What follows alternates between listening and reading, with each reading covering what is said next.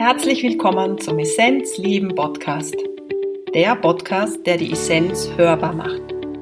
Möchtest du mehr darüber erfahren, wie du es schaffen kannst, dein volles Potenzial zu entdecken und es voller Freude zu leben, dann bist du hier richtig. Ich bin Christine und ich habe mir vorgenommen, Menschen auf ihrem Weg zur Essenz zu begleiten und ihre Essenz auch hörbar zu machen. Falls du es nämlich noch nicht wissen solltest, in dir schlummert ein großer Schatz deine Essenz. Wer oder was bist du wirklich? Erkenne deine Essenz und lebe sie. Viel Freude beim Hören.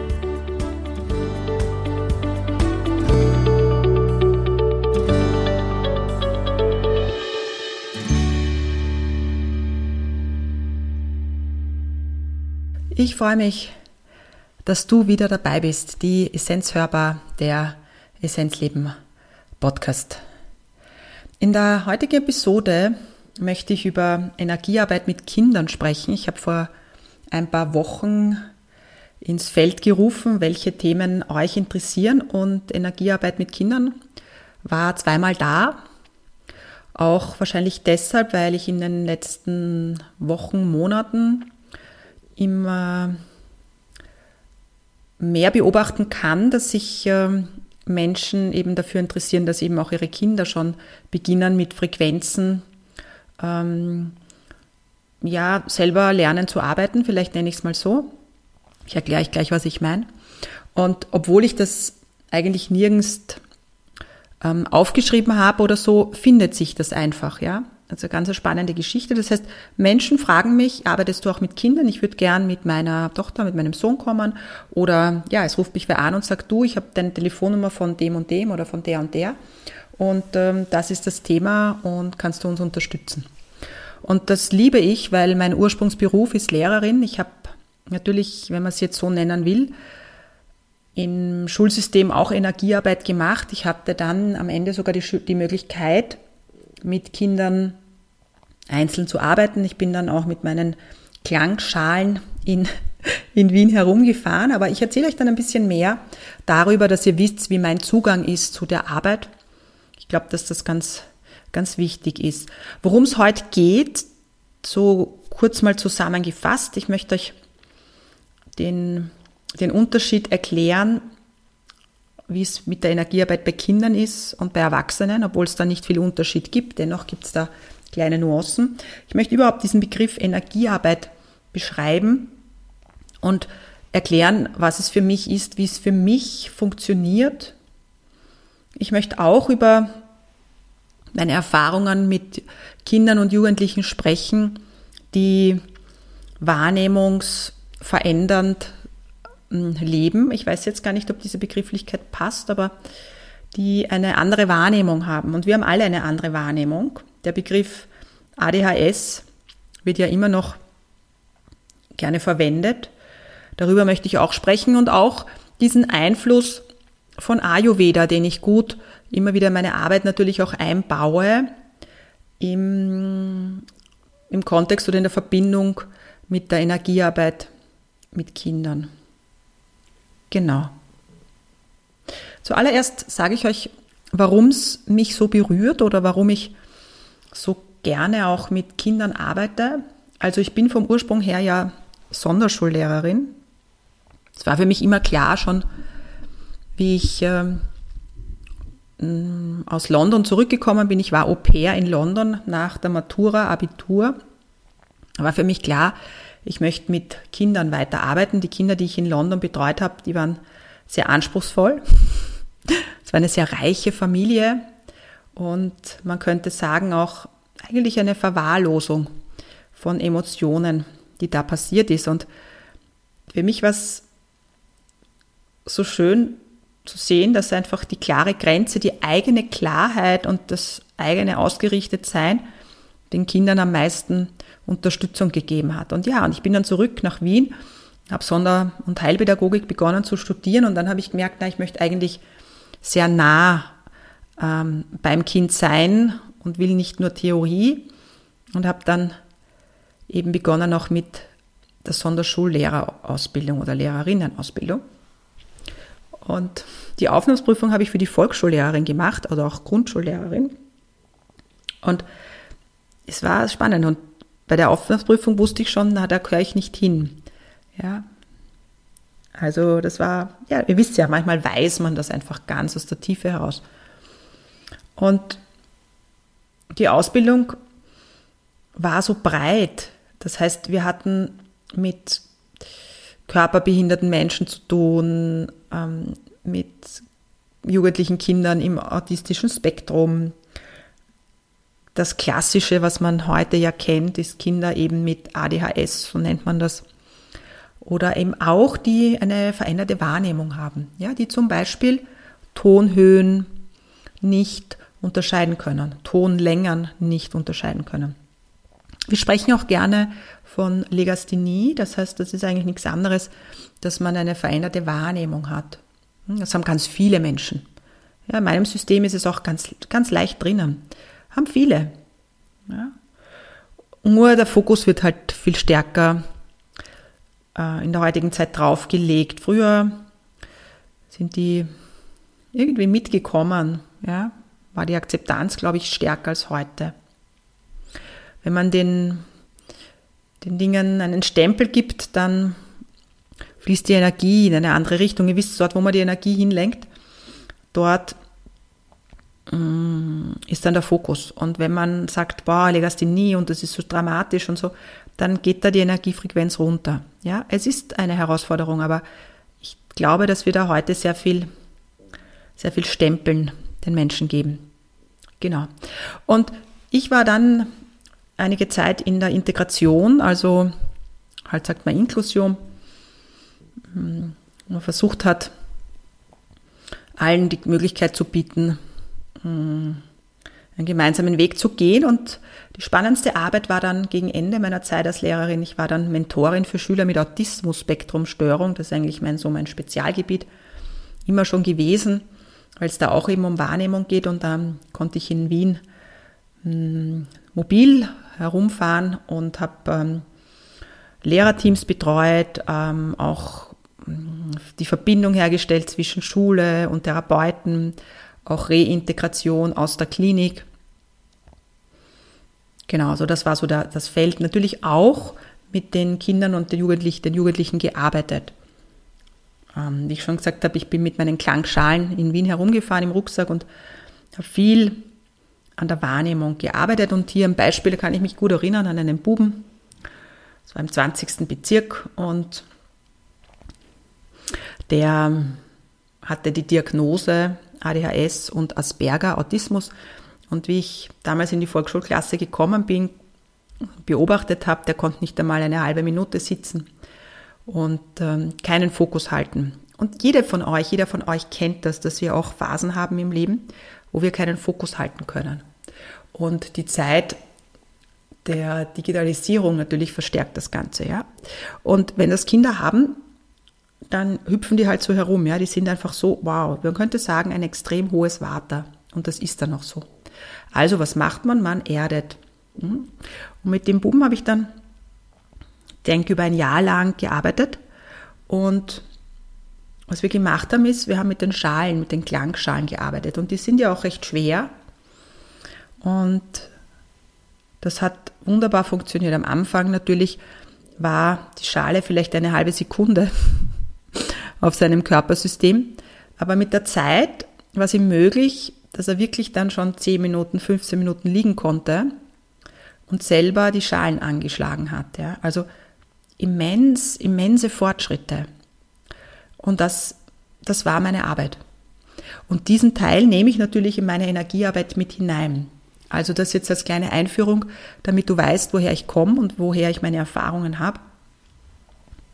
Und gekoppelt oder verbunden mit der intuitiven Arbeit, ja, kann man wunderbar auch Kinder dabei unterstützen, dass sie erkennen, dass sie so viel mehr sind als nur der physische Körper. Genau. Was ist Energiearbeit überhaupt? Was ist es? Im Grunde ist ja alles Energie und eigentlich ist es, finde ich, gar keine gute Bezeichnung, aber ich habe noch keine bessere gefunden. Und Energiearbeit ist im Grunde nichts anderes, wer meine Arbeit kennt, kennt das Lampenschirmmodell. In der Mitte die Glühbirne rundherum, die Lampenschirme. Die Lampenschirme sind der physische Körper, der mentale Körper, der emotionale Körper und in der Mitte ist die Glühbirne. Und wenn wir energetisch arbeiten, dann unterstützen wir das Körpersystem, dass es wieder in so eine Schwingung kommt, dass wir erkennen, dass wir diese Essenz sind oder dass wir zu dieser Essenz ausgerichtet sind. In Wirklichkeit sind wir die Essenz. Und das funktioniert bei allen Lebewesen. Es funktioniert auch bei Bäumen, bei Tieren, bei Menschen. Und es funktioniert durch Schwingung. Also jeder von uns ist Schwingung. Das heißt, wenn du jetzt zu jemandem hingehst, dann kannst du mit deiner Schwingung die Schwingung vom anderen im Grunde verändern. Aber es ist eine Energie, die durch dich durchgeht. Das heißt, du bist nicht die, die es verändert, sondern du stellst dein System zur Verfügung, damit das System vom Gegenüber in eine Schwingung kommt, wo er erkennen kann, dass er mehr ist als nur der physische Körper. Und dafür braucht es halt auch das Verständnis, dass wir das Ego ein bisschen abgeben und nicht sagen, boah, ich bin jetzt so, wow, so, sondern dass wir es abgeben und einfach sein lassen. Und Hilfsmittel gibt es natürlich. Also es gibt alles, was, was uns unterstützt, die Schwingung zu verändern. Klang. Natürlich auch die Atmung. Ich arbeite mit den Kindern noch viel mit der Atmung. Natürlich auch Gerüche, Aromatherapie. Ja, also ich bin jetzt nicht die Aromatherapiefrau, aber wenn es darum geht, jemanden äh, beim Fokus setzen zu unterstützen, ist ein Geruch wunderbar. Man kann mit Kindern auch sehr gut mit Farben arbeiten. Ja. Unsere Hände, durch unsere Hände ja, geht eine wunderbare Schwingung. Ja, ihr kennt das, in jeder Hand ist auch ein Chakra. Ja, und da kann man geballt Schwingung einsetzen. Ja, genau. Und das ist es. Das ist Energiearbeit. Und was ist jetzt das Besondere an Energiearbeit mit Kindern? Die Erwachsenen, die sind sehr berechenbar. Das heißt, du sagst, leg dich jetzt hin, mach die Augen zu. Das ist alles irgendwie ganz klar. Bei einem Kind ist es nicht so. Es gibt Kinder, die können sich nicht hinlegen, die wollen sich nicht hinlegen. Das heißt, es fordert von uns ganz viel Flexibilität und die Intuition ist noch mehr gefordert. Wichtig ist es immer, wenn wir arbeiten, dass wir einen Fokus haben. Das heißt, dass wir wissen, was ist in dieser Stunde unser Fokus. Wir arbeiten natürlich intuitiv, aber ich habe in jeder Einheit die ich habe. Das ist wahrscheinlich der Grund auch, äh, warum ich immer noch Lehrerin bin. Ich lebe nicht einfach nur so dahin, sondern ich fokussiere mich. Und ich fokussiere mich bei der Arbeit äh, mit Klienten oder Klientinnen und natürlich auch mit Kindern. Fokussiere ich mich auf das, was will ich in dieser einen Einheit, wo will ich hin? Vielleicht ist das die, die, der bessere Begriff. Und ich setze mir dann ein Ziel, ein grobes Ziel, ein feines Ziel. Und dann gehe ich nur mehr in die Intuition und in, die, in das Gefühl hinein. Genau, also, once again, es fordert einfach absolute Flexibilität. Also du möchtest beispielsweise jetzt mit der Klangschale arbeiten und das Kind mag sich nicht hinlegen, ja, dann wirst du es irgendwie anders machen, nämlich im Stehen. Ja? Also das möchte ich ein bisschen so, das ist so ein bisschen dieser Unterschied. Und natürlich geht es bei Kindern nicht ohne Spiel.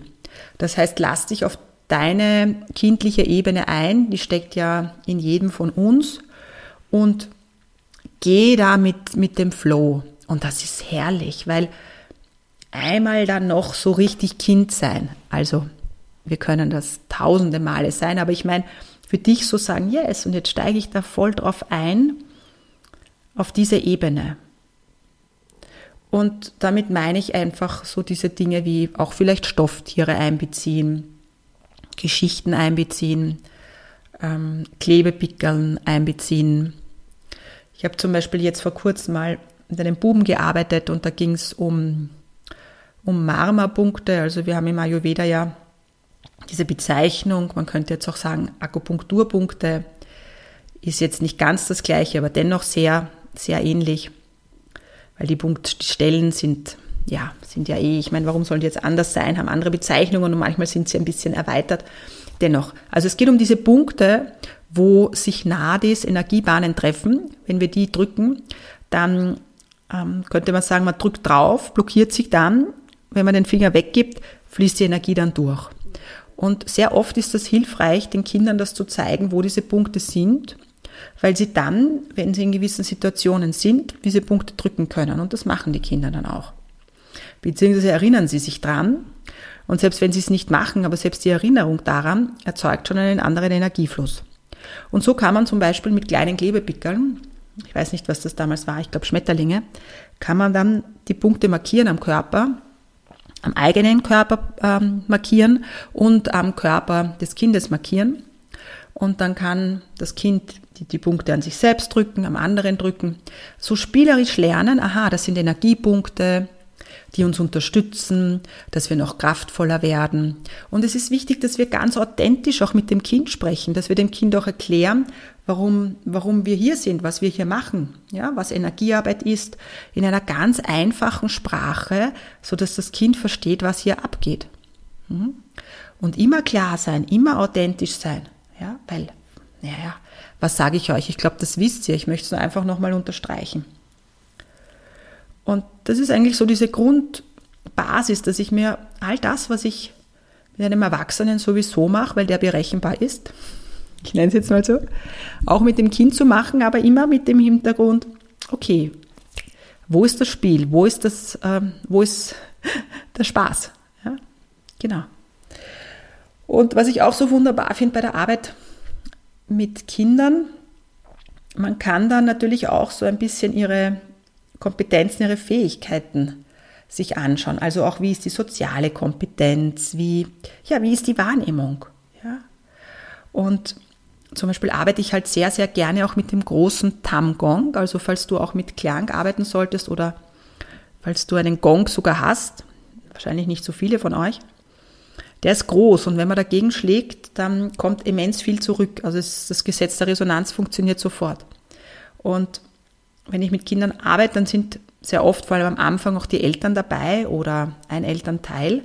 Und dann kann man auch gut fragen, ähm, mach's mal so, dass es für die Mama angenehm ist und so und schauen, ja, also da, da kann man so schauen, aha, wie, wie, wie, wie läuft's, wie, was macht er? Was macht sie? Wie macht sie's, ja?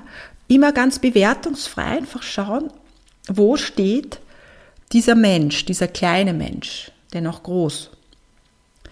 So machen wir es ja auch mit, mit erwachsenen Menschen. Also wir schauen uns an, wo sind seine Kompetenzen? Ja, wie, wie ist es? Wo kann man ihn unterstützen? Und ihm dann auch sagen, was, was kann man verändern, damit das und das anders läuft? Ja? Also es ist jetzt natürlich auch ein körperliches oder es ist ein körperliches Arbeiten, aber es ist auch ein, ein, ein starkes Beobachten und dann mit dem Paket, das man beobachtet hat, zu arbeiten. Und ich erzähle euch jetzt ein bisschen was über die Wahrnehmung. Wir glauben ja immer nur, das, was wir wahrnehmen, das ist wahr. Das heißt, ja, Wahrnehmung. Und jeder von uns hat aber eine andere Wahrnehmung und das macht sie im Leben immer ein bisschen ähm, fordernd, weil in Beziehungen ist das dann immer so eine Sache. Und ich erzähle euch jetzt eine Geschichte von einem Buben, mit dem ich gearbeitet habe. Der ist in der Klasse sehr oft ausgezuckt, so nennen wir das. Also man könnte jetzt auch sagen Impulsdurchbrüche. Manchmal hat man gar nicht gewusst, was es genau ist, aber ist er halt jedenfalls ausgezuckt. Und dann bin ich mit ihm aus der Klasse, weil das die einzige Möglichkeit war, weil der sonst die Klasse wahrscheinlich ähm, kaputtgeschlagen hätte, also halt Sachen herumgeworfen hätte und, und, und. Und dann bin ich mit ihm in die Bibliothek, weil das war der Ort, wo meistens frei war. Und dann ist was passiert, was, wo ich einige Zeit gebraucht habe, das überhaupt zu checken. Er ist in diesem Zorn dann auf die, aufs Sofa, die hatten dort ein altes Sofa gesprungen und ist dort herumgehüpft. Ich habe ihn halt dann gelassen. Und sehr oft ist er dann noch, noch wütender geworden und hat auch geschrien. Und dann wusste ich, das ist eigentlich keine gute Möglichkeit dort.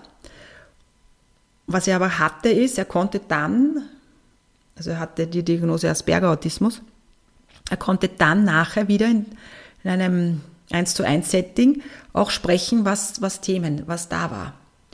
Und dann hat er mir rückgemeldet, dass er in diesem Raum, in dieser Bibliothek, ähm, sehr viel Angst hat, weil er wird beschossen. Und was er, was er da, und das hat für mich einige Zeit gebraucht, bis ich gecheckt hat, um was es geht, äh, durch das Springen am Sofa ist viel Staub äh, aufgewirbelt worden. Und für ihn waren dann diese Staubkörner wie Tennisbälle, die auf ihn zukommen. Und das konnte er dann so beschreiben. Und ich habe dann bemerkt, aha, der hat eine total andere Wahrnehmung. Wenn der quasi in so einem Art Rauschzustand schon ist, in so einem aggressiven Zustand und er dann noch, also da, hat, da verändert sich seine Wahrnehmung scheinbar dann nochmal und dann eben da springt, dann verändert sich der Staub zu großen Kugeln. Und jetzt könnt ihr euch das mal vorstellen, wie bedrohlich dann die Welt ist. Ja? Und solche Menschen gibt es da draußen. Und Kinder leben das noch aus und Erwachsene agieren dann nicht, die werden dann nicht gleich aggressiv, obwohl sie das schon in sich spüren, sondern sie, sondern sie unterdrücken das. Und vielleicht ist es ja bei dir auch so, dass du in der ein oder anderen ähm, Wahrnehmungsgeschichte ähm, ein bisschen anders agierst. Also dass das beim Hören bei dir ist, dass du andere Dinge hörst, ja? dass du andere Dinge siehst.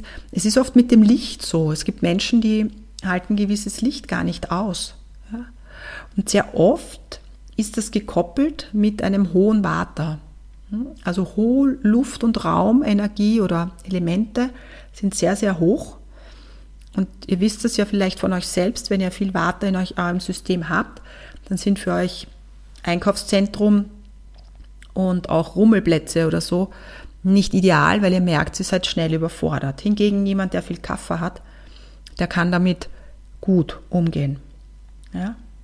Und ein ganz spannendes Erlebnis war für mich auch ähm, ein Bub, ein älterer schon, ebenfalls mit der Diagnose ADHS und Asperger Autismus.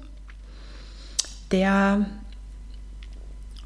hatte auch die Möglichkeit, immer wieder mit mir einzeln zu arbeiten. Also ich habe den in der Klasse unterstützt und er hat dann oft zu mir gesagt, und ich habe dieses Wort vorher nie verwendet, Weigel erde mich. Weigel, wisst ihr, Christine Weigel, mein Nachname, erde mich. Und dann wollte er, dass ich ihm ähm, im Stehend ja, auf die Schultern greife und in, die, in den Boden hineindrücke. Also das heißt, er hat für sich gespürt, dass das Water, Luft und Raum zu hoch wird, hat aber für, für sich selbst bemerkt, er braucht die Erde. Und dann haben wir halt immer Erdungsübungen gemacht, ja. Auch natürlich mit dem Wurzelchakra, Verbindung zur Erde, ähm, so, ja. Und auch mit den Schalen gut gearbeitet, immer gut geerdet mit den Schalen, ja. Da arbeitet man halt von oben hinunter mit dem Gong und so weiter, ja. Und ich meine, wie großartig sind diese Menschen, die selber spüren, mein Vater ist jetzt zu hoch und ich weiß genau, dass ich die Erde brauche. Die hat, der hat aber davor noch nie ein Ayurveda-Buch gelesen. Das ist einfach das Gefühl. Und da zu unterstützen, ist einfach großartig, weil das fehlt in unserem Schulsystem. Weil wir lernen im Schulsystem nicht, dass es fünf Elemente gibt. Und dass wenn wir viel Luft und Raum haben, dass es die Erde braucht. Aber das sind elementare Dinge. Das sind elementare Dinge. Und für mich war es halt das größte Geschenk, dass ich im Wiener Schulsystem mit diesem Wissen und mit dieser Ausrichtung etwas bewirken durfte. Und manchmal habe ich Sehnsucht danach, auch wieder da hineinzugehen und ähm, da ein bisschen was zu bewirken. Ja? Das, das ist auch immer wieder da. Dennoch weiß ich, dass ein System für mich nicht so ideal ist, dass ich frei sein möchte, dass ich jeden Tag selber entscheiden möchte. Und in einer Zeit wie jetzt ist ein System sowieso anstrengend für uns. Ja? Genau. Vielleicht noch mal ganz kurz zu dem Begriff ADHS. Ihr werdet es kennen. Und es ist jetzt kein Begriff, der nur für Kinder gilt. Ich finde ihn auch sehr unglücklich eigentlich und ich verwende ihn eigentlich nicht in meiner Alltagssprache, aber heute für den Podcast war es mir irgendwie wichtig. Aufmerksamkeitsdefizit, Hyperaktivitätsstörung. Hm? Also wenn man schon von einer Störung spricht, ist es immer so eine Sache. Ähm, aber es braucht halt manchmal schon noch Bezeichnungen dafür und ich würde mich auch als einen ADHS-Menschen bezeichnen. Und gerade die letzten Tage, als ich da so diesen Übergang hatte von, von Indien und hier von nach Österreich, dann beobachte ich mich, wenn ich eigentlich total unfokussiert von einem zum anderen springe. Und ihr wisst, dieses, wir sagen dieses hohe Water, wir fangen etwas an, hören wieder auf, machen das nächste. Das ist genau damit gemeint. Ja? Wir, wenn wir essen, dann essen wir. Aber wenn wir mit diesem ADHS-Feeling sind, dann essen wir, machen wir was anderes nebenbei. Wir können den Fokus nicht halten. Und das das hat jetzt gar nichts mit Bewusstsein zu tun. Wir sind trotzdem bewusst. Das hat was mit Energie zu tun. Und wenn viel Bewegung ist im Außen und unsere Welt ist in Bewegung wie noch nie zuvor, dann kommen diese Energien halt näher oder schneller in unser System hinein. Was können wir dann machen? Wir können uns mit der Erde verbinden. Ja. Und wir Erwachsenen, wir kennen ja dann Tools oder wir wissen dann, wie wir uns diese Tools aneignen. Und Kinder brauchen halt einfach die Unterstützung von Erwachsenen, die sagen, du, ich kenne da jemanden, wir probieren das mal aus. Ja, aber wie ich euch vorher das Beispiel erzählt habe von dem Buben, der gesagt hat, Weigel erde mich, sie spüren es eh. Und wie immens starke Erlebnisse ich auch in der Praxis habe, wo die Kinder reinkommen und sofort zu den Steinen gehen und die spüren. Oder dass sie sagen, zum Beispiel ein Bub hat zu mir gesagt, du, da gibt es noch ein achtes Chakra und das gibt es ja oberhalb vom, vom Schädel. Und die spüren das alles und die sind so unbeschwert. Die spielen da nichts vor. Ja. Und die Welt braucht mehr Menschen, die energetisch arbeiten, die sich zur Verfügung stellen, die sagen, ja, wir sind so viel mehr als nur der physische Körper und ich spüre das und ich stelle mich zur Verfügung und unterstütze andere auf ihrem Weg, dass sie erkennen, dass sie mehr sind. Und wenn du dich jetzt angesprochen fühlst, dann geh bitte diesen Weg und geh ihn in deinem Tempo, geh ihn in deiner Melodie, unterstütz die Welt, unterstütz die Energie, mach unsere Mutter Erde, ja, zu dem, was sie ist, zu dieser Liebe. Du bist ein Teil davon und du bist da gerufen. Genau, ich freue mich, dass du bis zum Schluss dabei warst, dass du in irgendeiner Form dich auch angesprochen fühlst von, von der Arbeit mit Kindern. Wenn du ein bisschen tiefer eintauchen möchtest in die Energiearbeit, ich biete einen wunderbaren Workshop an, Sambahan, gibt es im März in Wien, im April in Hamburg und im Juni gibt es auch eine Kombination von Sambahan und Atmung. Ich freue mich sehr darauf und ja, schaust, schaust einfach auf meine Webseite. Von Herzen wünsche ich dir eine wunder, wunderbare Zeit. Om Namah Shivaya aus Wien. Alles Liebe zu dir, deine Christine.